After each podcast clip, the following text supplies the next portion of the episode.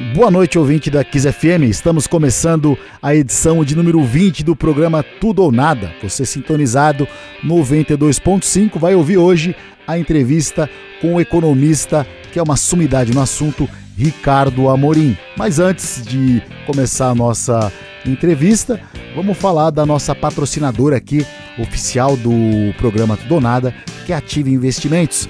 A Ative Investimentos é uma casa aí com mais de 35 anos de mercado financeiro. É uma corretora que tem várias plataformas aí para todos os investimentos, para todo tipo de bolso. Inclusive a Ativa Investimentos aí ela está lançando uma plataforma agora de debentures, né? Debentures são valores imobiliários aí que representam dívidas de médio e longo prazo de sociedades anônimas, né? As empresas quando elas vão para captar para os seus projetos, ela vai captar dinheiro no mercado, ela dá a possibilidade de pagar algo a mais para você, um juros a mais para você então, a Ativa está com essa plataforma, esse produto novo aí. Então, acessa aí www.ativeinvestimentos.com.br e veja a gama de produtos para investimentos que tem para você. Com certeza cabe no seu bolso. Então vamos lá. Edição número 20, Ricardo Amorim. Tudo ou nada.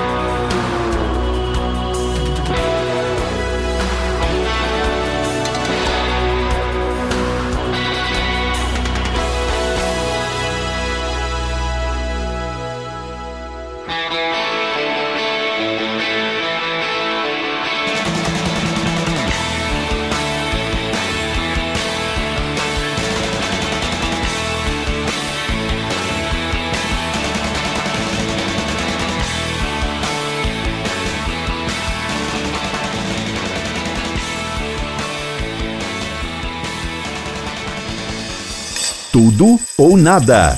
Ricardo, é, você é uma sumidade no assunto, super renomado, um dos melhores, maiores economistas de expressão no país, né?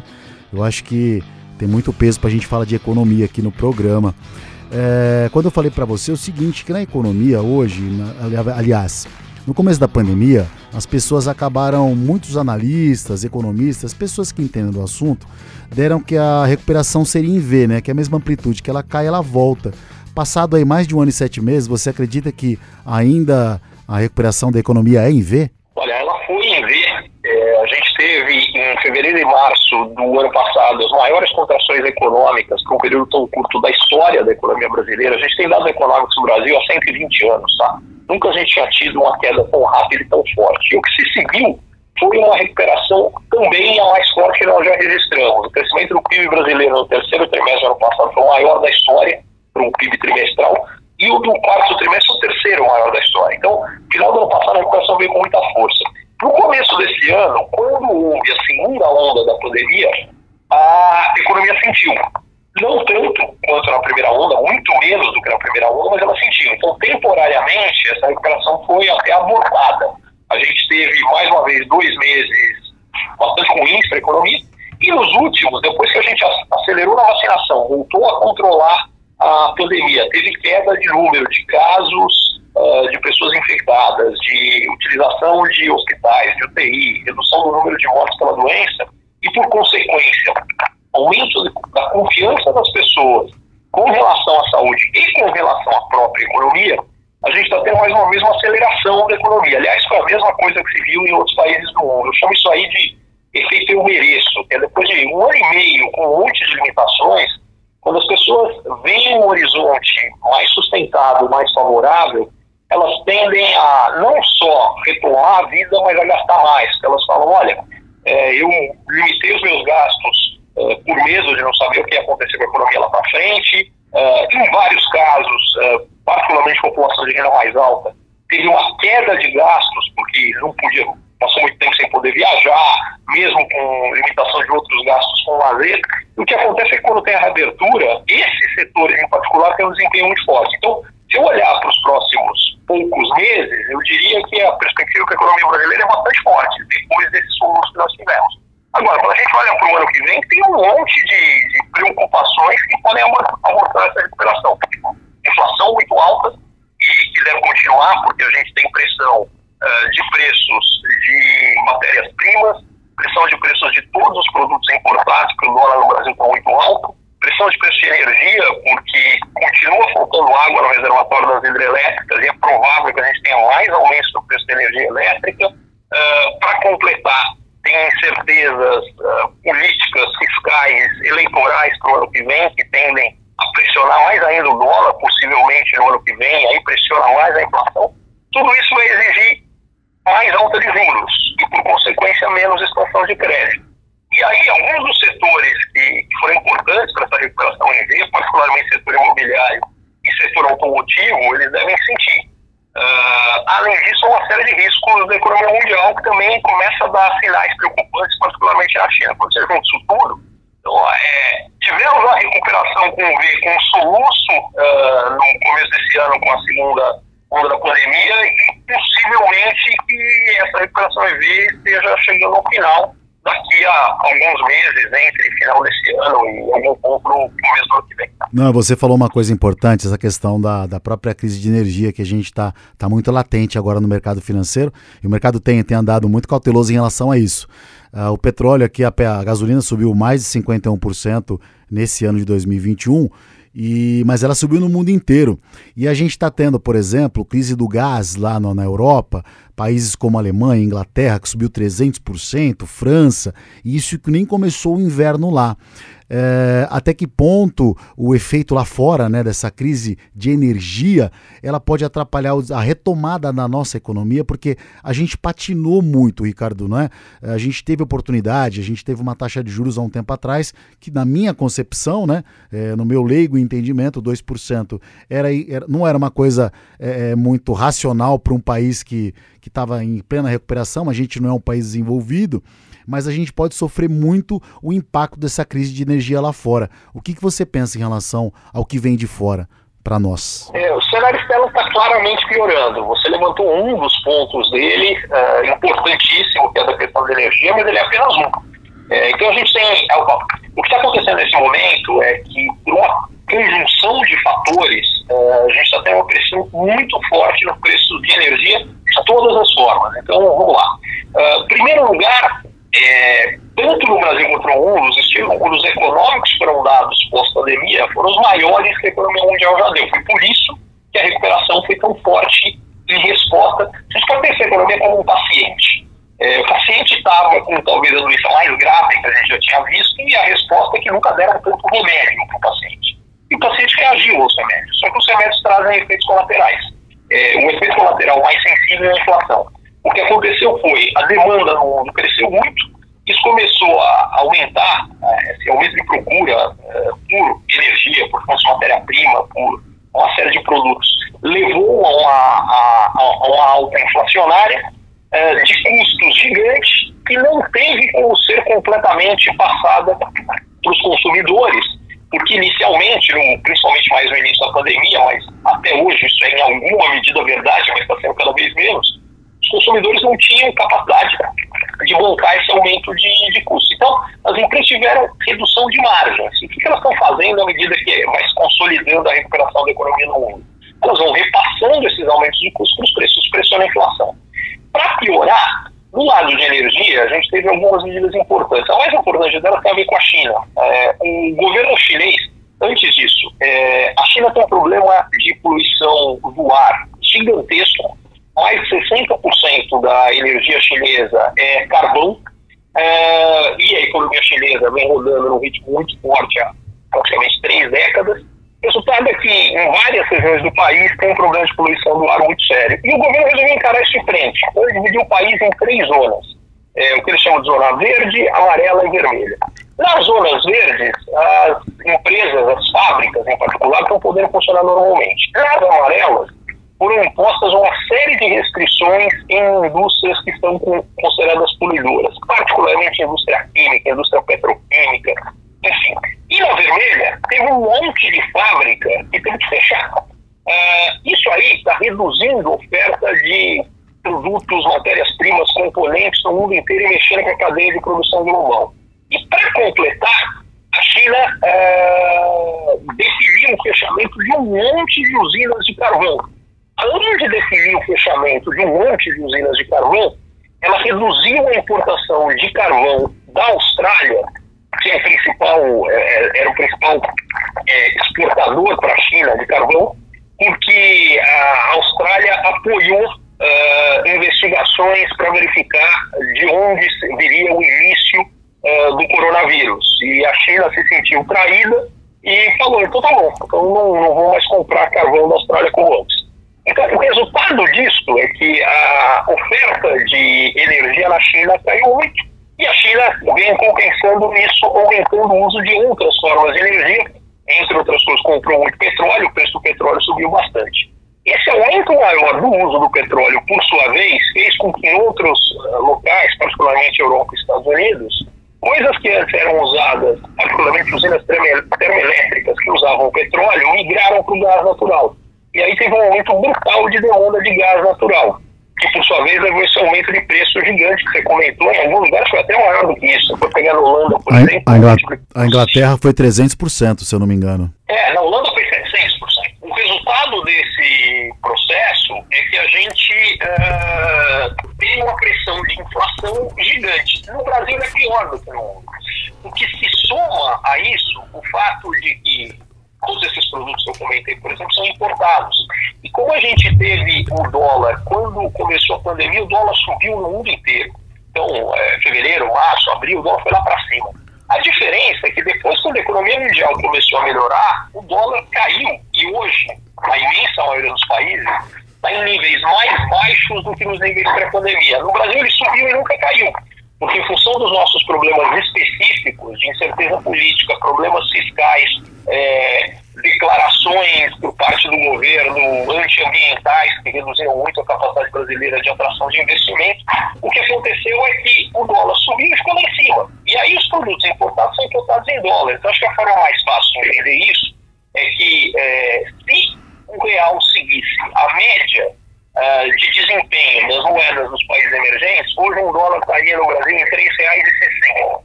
Uh, ele está 50% acima disso. É, o que, que isso na prática significa? É, que se você imaginar que com um dólar a 4, um produto importado que custava 10 reais chega no Brasil a 40 reais, com um dólar a 5,5, vou arredondar e facilitar, ele chega a 55. Então, que ele chega a 55, é, se isso tem um componente, os preços, os custos de produzir aquilo ficam mais caros. Se é um produto final, o produtor brasileiro, sabendo que o custo do produto importado subiu, ele pode vender mais caro. Tudo isso pressiona ainda mais a inflação no Brasil. Tudo ou nada. O programa Tudo ou Nada tem o apoio de Nelógica. Nelógica é uma plataforma para você que quer operar do mercado financeiro, para você que é, quer se inteirar do mercado de forma rápida e em tempo real. E a plataforma Vector que tem dentro da Anelógica é uma plataforma específica para quem quer operar criptomoedas, né? Que Bitcoin aí está voltando na casa de 51 mil dólares, voltou a subir de novo. Não só Bitcoin, Ethereum, XRP, existem mais de 5 mil criptomoedas espalhadas pelo mundo inteiro e todas estão concentradas na Vector, a plataforma da Nelogica. Então acessa aí nelogica.com.br, vai lá na plataforma, tem a Vector, que são duas plataformas do grupo Nelógica. Bom, vamos de música agora aqui, dar um intervalinho e a gente vai voltar com a entrevista aqui com o Ricardo Amorim, que tá bem bacana. Kiss FM.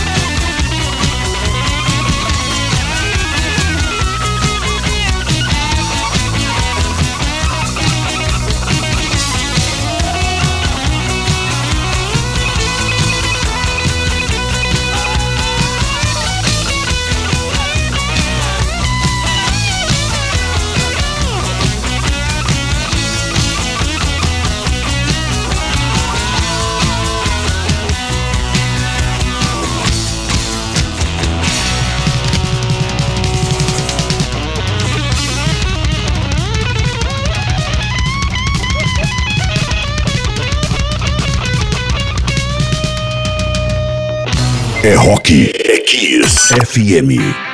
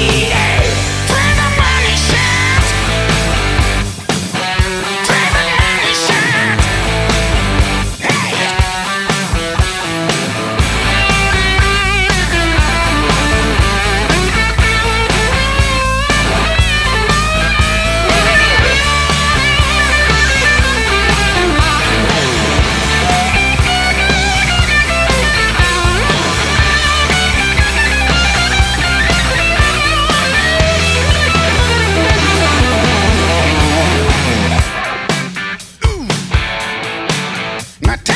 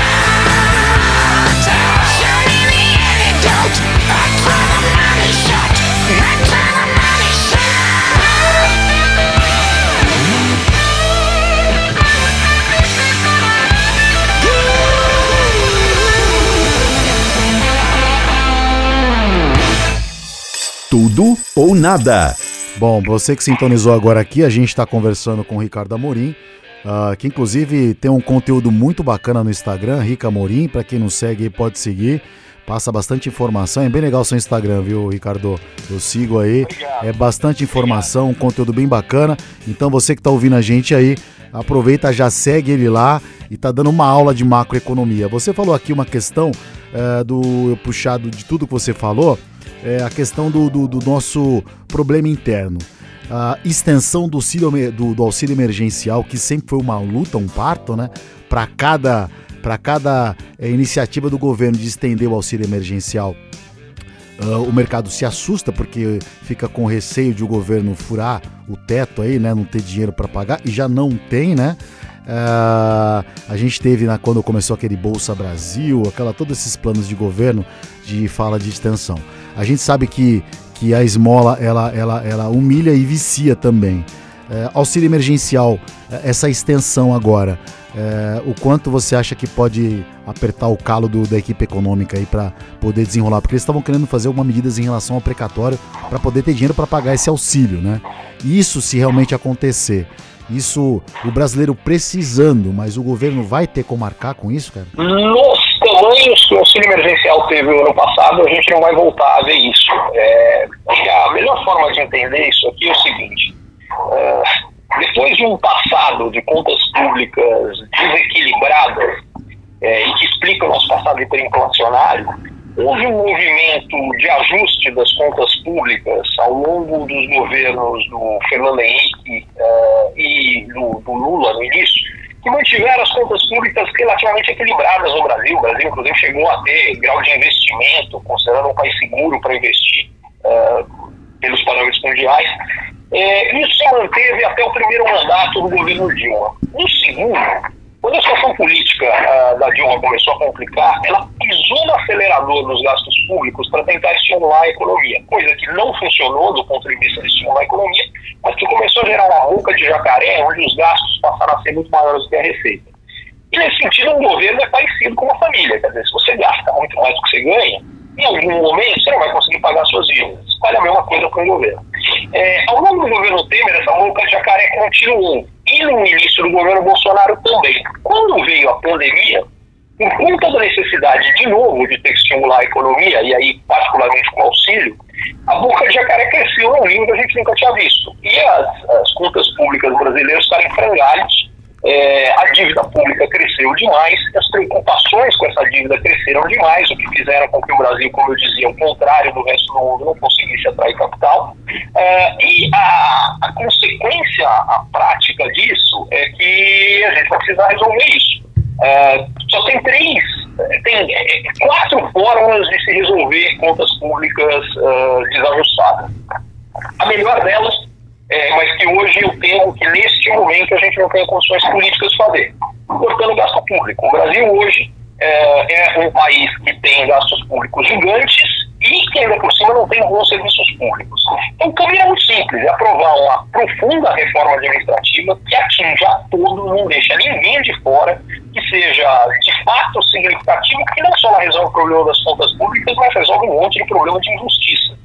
Quer dizer, hoje na média, isso é baseado num estudo do Banco Mundial, um funcionário público ganha o dobro do que um funcionário da iniciativa privada para fazer a mesma coisa com a mesma experiência, sem contar que o funcionário público tem estabilidade de emprego, né, que na, na iniciativa privada não tem. Então, em outras palavras, é, a iniciativa privada, que é quem paga os impostos que sustenta o funcionário público, então, é, cada um dos brasileiros, ele está pagando para alguém que está fazendo no setor público o dobro que ele ganha. É, não faz o menor sentido, não tem justiça nenhuma nisso que gera esse buraco. Só que eu acho que não tem condição de aprovar. Então, qual é a segunda possibilidade de fazer isso? Privatização. Então, você reduz uh, os ativos, igualzinho a família. Você tem uma dívida grande, como é que você paga a dívida? Uma solução é vender alguma coisa. Você vende o carro e usa os recursos questão de privatização é que a partir do momento em que uh, o Sérgio Moro desembarcou do governo em maio do ano passado, uma grande parte da base de apoio uh, político ao governo desembarcou junto. Basicamente a, a parte que estava ligada à agenda anticorrupção. E aí o governo Bolsonaro uh, ficou muito frágil politicamente e foi buscar quem estava disponível para servir de base de apoio, que, como sempre, é o Centrão. Só que o Centrão não quer privatização, o Centrão quer muito estatal para poder indicar um monte de gente para esses cargos nas estatais. Então a agenda de privatização parou de andar. Bom, o que sobra de possibilidade? Uma possibilidade é aumentar imposto. E diga-se de passagem, o governo fez isso com a proposta de reforma tributária. Ele desfigurou a reforma tributária, que deveria ser para melhorar a eficiência do sistema tributário brasileiro na pior das hipóteses, manter, manter a carga tributária estável e uh, reduzindo e, e, melhorando o funcionamento. O ideal deveria reduzir a carga tributária. O Brasil tem a terceira maior carga tributária entre 165 países emergentes, então a gente diminuir isso.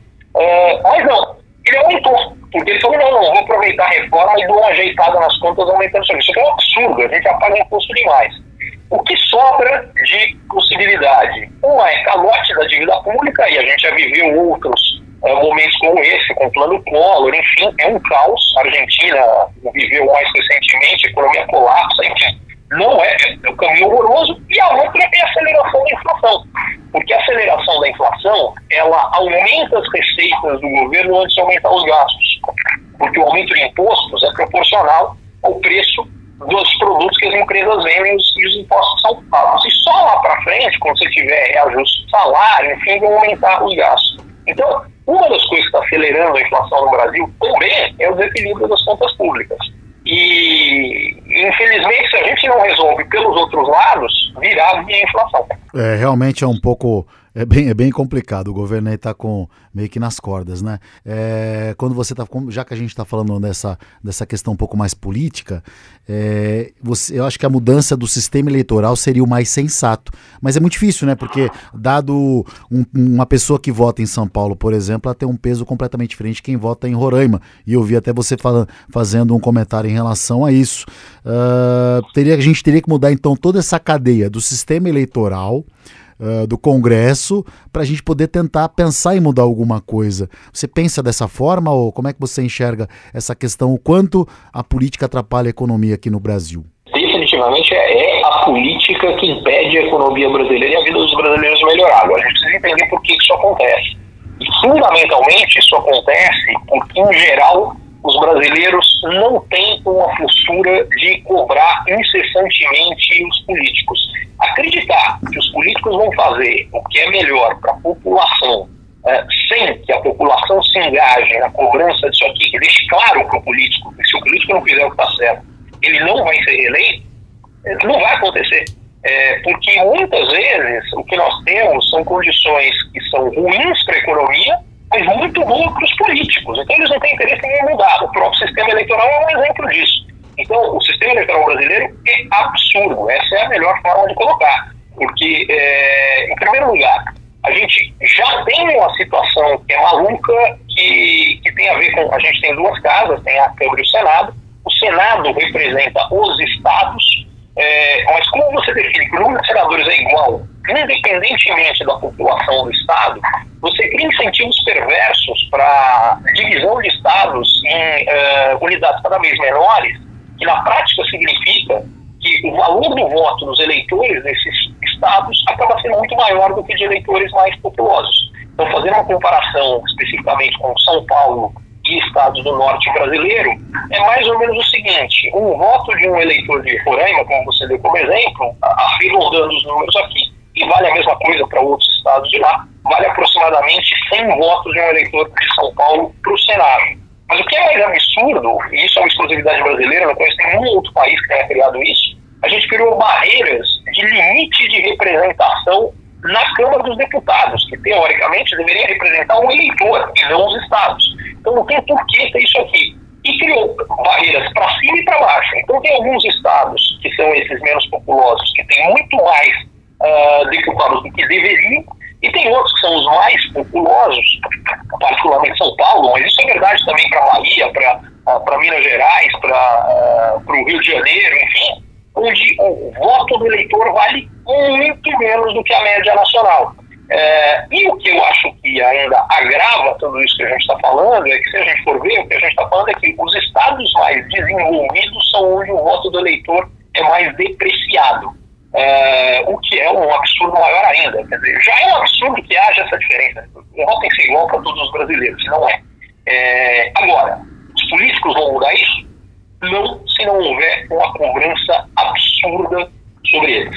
É. é. é. a única forma de garantir que isso aconteça. É, algumas cobranças já exigem, mas é muito pontual, né? A gente está falando dessas manifestações aqui. A rádio, por exemplo, fica na Vida da Paulista, né? Que é um palco aí de, de muitos protestos.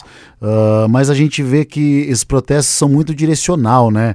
É, ou, a, ou esquerda ou direita, ou e sempre, mesmo que seja em prol do, do, do, Brasil, a gente vê que sempre há uma coisa meio que populista. Então é meio complicado. Até os protestos hoje em dia parece que não tem, tem uma direção só, não tem uma direção certa, que acaba voltando para o próprio político, né? O que tem observado dados que nós tivemos aí nos últimos tempos, né? Não só populista, mas personalista. Esse eu acho que é um outro problema que a gente tem na discussão eu não chamaria nem de discussão, mas a, o quadro político brasileiro, porque exatamente não existe discussão, a gente não discute projeto, a gente discute pessoas. Isso vale nas próprias manifestações, elas acabam sendo encampadas com o pró ou contra uh, determinadas figuras. Uh, as figuras são secundárias. O que importa, o que deveria importar é um projeto de país, um projeto de solução, um projeto de melhora de país. Não, a gente fica uh, defendendo, e o, que eu acho grave, os políticos são muito hábeis em dividir a população em grupos uh, e, e, colocar como você é contra ou a favor um determinado grupo. A polarização não aconteceu por acaso, foram os políticos que uh, incentivaram e conseguiram fazer isso acontecer. E eles ganham com isso. eles ganham, nós perdemos. É, então, o que acaba acontecendo é que a população cobra apenas da ala contrária àquela que ela defende. Exatamente. Isso é absolutamente errado. Quer dizer, não importa se você é de esquerda ou de direita, não importa se você é a favor ou contra o político X. Se você é a favor do político X, ótimo, vote nele, mas cobre-o enquanto ele estiver no governo. E na hora da votação você vota nele. Agora, não, nós fazemos o seguinte: a gente passou a ser usado como massa de manobra pelos políticos, como uma barreira de proteção, e eles acabam ganhando com isso quase que um salvo-conduto para fazer o que eles bem quiserem. Particularmente quando a gente tem dois grupos mais extremos aqui no Brasil, um à esquerda e um à direita, é, que cada um deles tem é, sei, 15, 20% da população que apoia absolutamente qualquer coisa que eles fizerem. Pode ser um absurdo do mundo, gente defendendo. Uh, e aí essas pessoas não percebem, mas elas se tornaram parte do problema e não da solução. Exatamente. E o que é interessante, tá, é que esses dois grupos são minoritários. Eles não representam a maior parte da população brasileira, mas eles são muito vocais. Eles falam grosso, eles fazem barulho, eles gritam, em várias questões são mal educados, uh, e os outros, que não querem se meter nessa história, se calam. E aí esses grupos ocupam basicamente todo o espaço e, e, determinam o tom da conversa aqui. Bom, vamos de música agora aqui, dar um intervalinho e a gente vai voltar com a entrevista aqui com o Ricardo Amorim, que tá bem bacana. Tudo ou nada.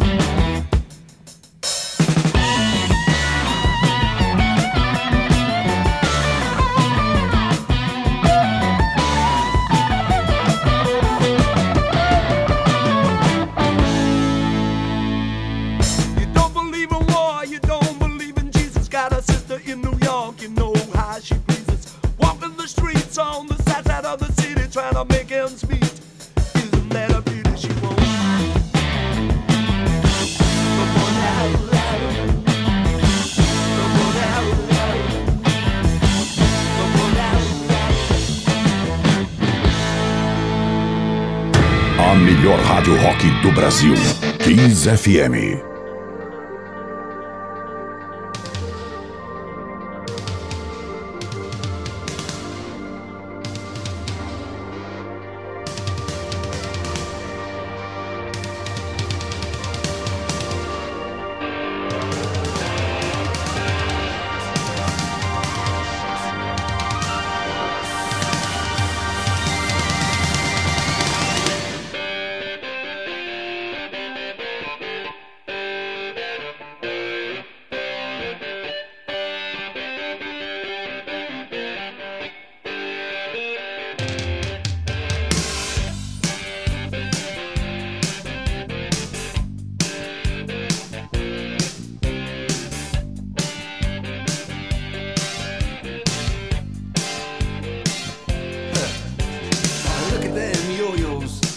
way you do it. You play the guitar on the MTV. That ain't working, that's the way you do it. Money for nothing and your chicks for free. Now that ain't working, that's the way you do it. Let me tell you.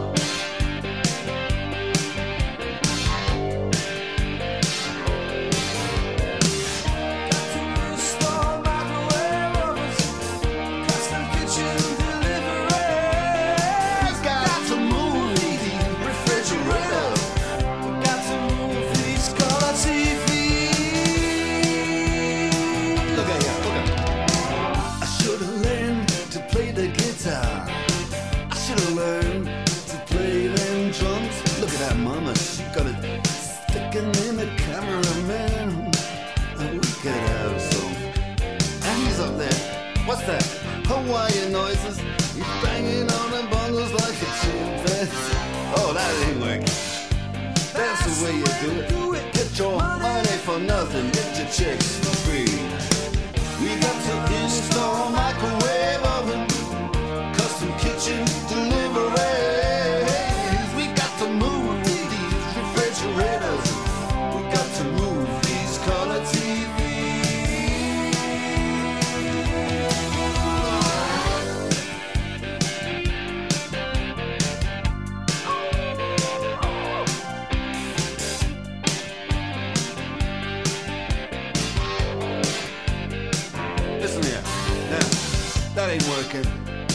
way you do it. You play the guitar on the MTV. That ain't working, that's the way you do it. Money for nothing and your chicks for free. Money for nothing, chicks for free. Money for nothing.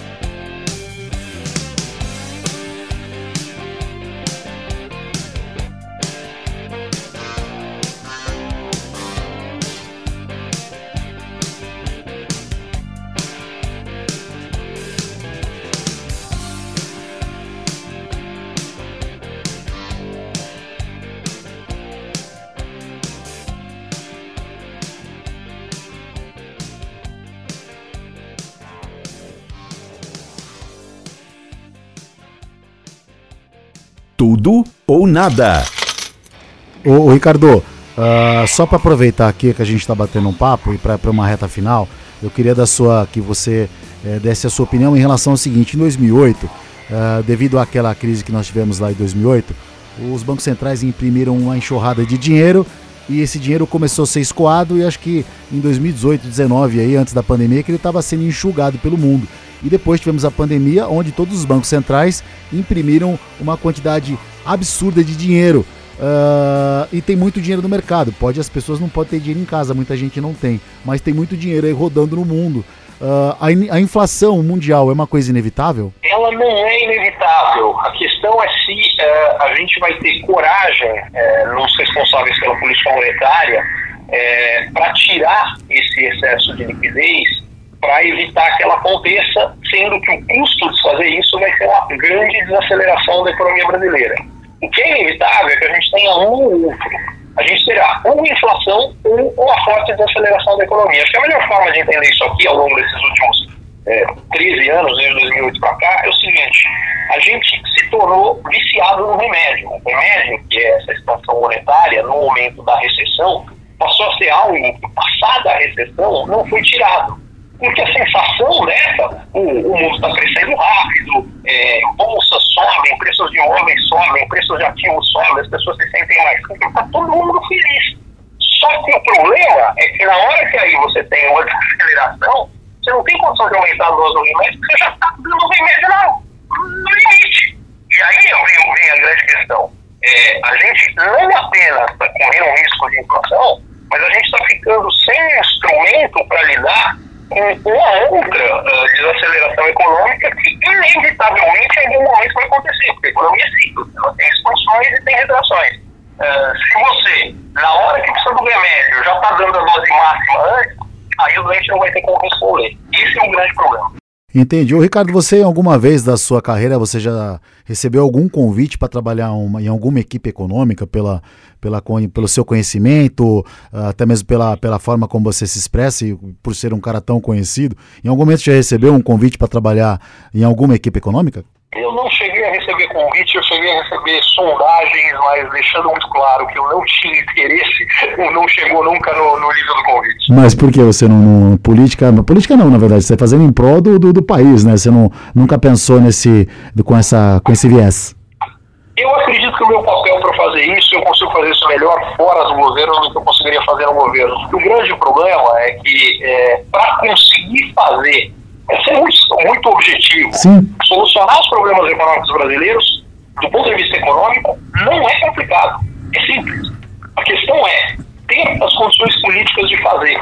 Ah, e aí, não tem como, porque qualquer um que está numa posição técnica, que é o caso, seja no ministro, no presidente do Banco Central, do que for, ele está sujeito a ter ou não avanço dessas medidas no, no Congresso. A primeira coisa que ele precisa é o total compromisso do presidente com essa agenda.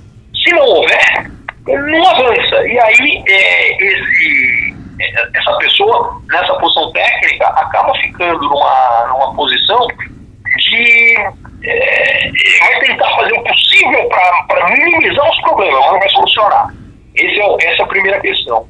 Ah, E a segunda, quer dizer, mesmo com o apoio do presidente, é, se tiver o apoio do presidente, o presidente jogar a força que tem é, nas negociações no Congresso, aí tem uma chance grande dessa agenda avançar. Mas não é garantida, depende da situação. ah, enfim, então a grande questão é que eu percebi que é, eu consigo ajudar mais mobilizando a opinião pública para exigir o que é certo do que eu acredito que eu conseguiria mobilizar dentro do governo as forças que são necessárias para agir.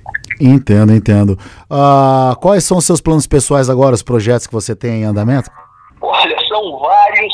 é, Algum que você queria passar pra gente? Que a única hora que eu ah, gaguejo é quando perguntam o que, que eu estou fazendo e o que, que eu vou fazer. Ah, mas eu tô eh, nesse momento, ah, eu tô com.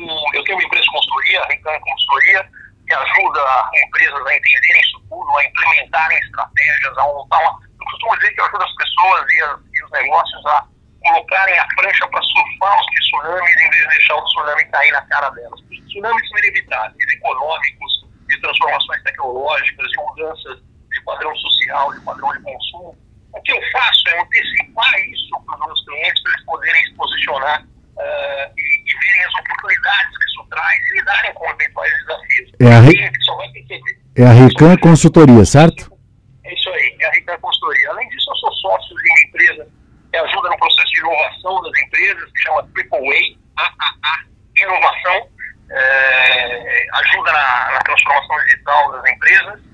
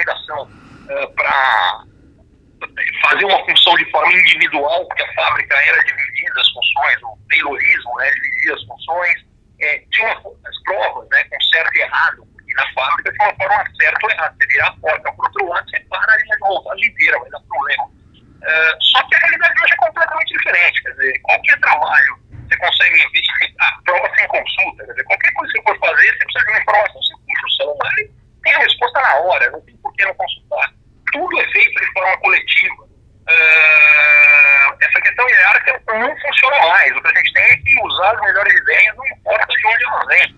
Então, a gente está com um modelo completamente baseado no passado. Ele não funciona para o presente, para o futuro, menos ainda. E eu andei estudando isso já faz bastante tempo, acho que nos últimos 10 anos eu tenho estudado esse assunto bastante a fundo. E eu está querendo a ideia de fazer uma coisa realmente bastante revolucionária para mudar isso. Vamos ver se. O problema é arrumar tempo para tudo. Não, não é? imagino. Tem, tem, que fazer escolha. Mas sua mulher que deve ficar brava, viu, bicho? Porque tempo para ela tem ainda, tem tempo para a esposa? Tem que ter, né? Sempre, senão, sempre porque senão, senão, pô, é- ah, tá, sim. Exatamente. E é essa questão que está difícil conciliar tudo, então vamos coisa vai, vai. Isso bacana, gente. Nós conversamos aqui com o Ricardo Amorim no Instagram de novo, que é o acesso mais rápido aí, que tem o, o Rica Amorim, o Instagram dele, bastante conteúdo muito legal, tá com os projetos e tem a Rican aí, você que tem uma empresa aí que tá, de repente, surfar uma onda positiva, tem aí o Ricardo Amorim que pode te ajudar. Eu queria agradecer demais a participação do programa, uh, poxa, muito bacana, gostamos bastante aqui, uma aula de macroeconomia e a gente está à disposição, Ricardo, no que você precisar, conte sempre com a gente e foi um prazer falar contigo, viu, cara? É mútuo, o prazer foi todo meu, conversa muito gostosa. Brigadão, um abraço para você, tá? Um abraço forte. Obrigado, até mais, tchau, tchau. Tudo ou nada. Essa foi a entrevista que nós tivemos com o Ricardo Amorim, falando aí de economia de modo geral. Foi muito bacana. Olha, é o tipo da entrevista que vale a pena assistir uma ou duas vezes, porque com certeza a gente vai usar principalmente para investimento. Obrigado.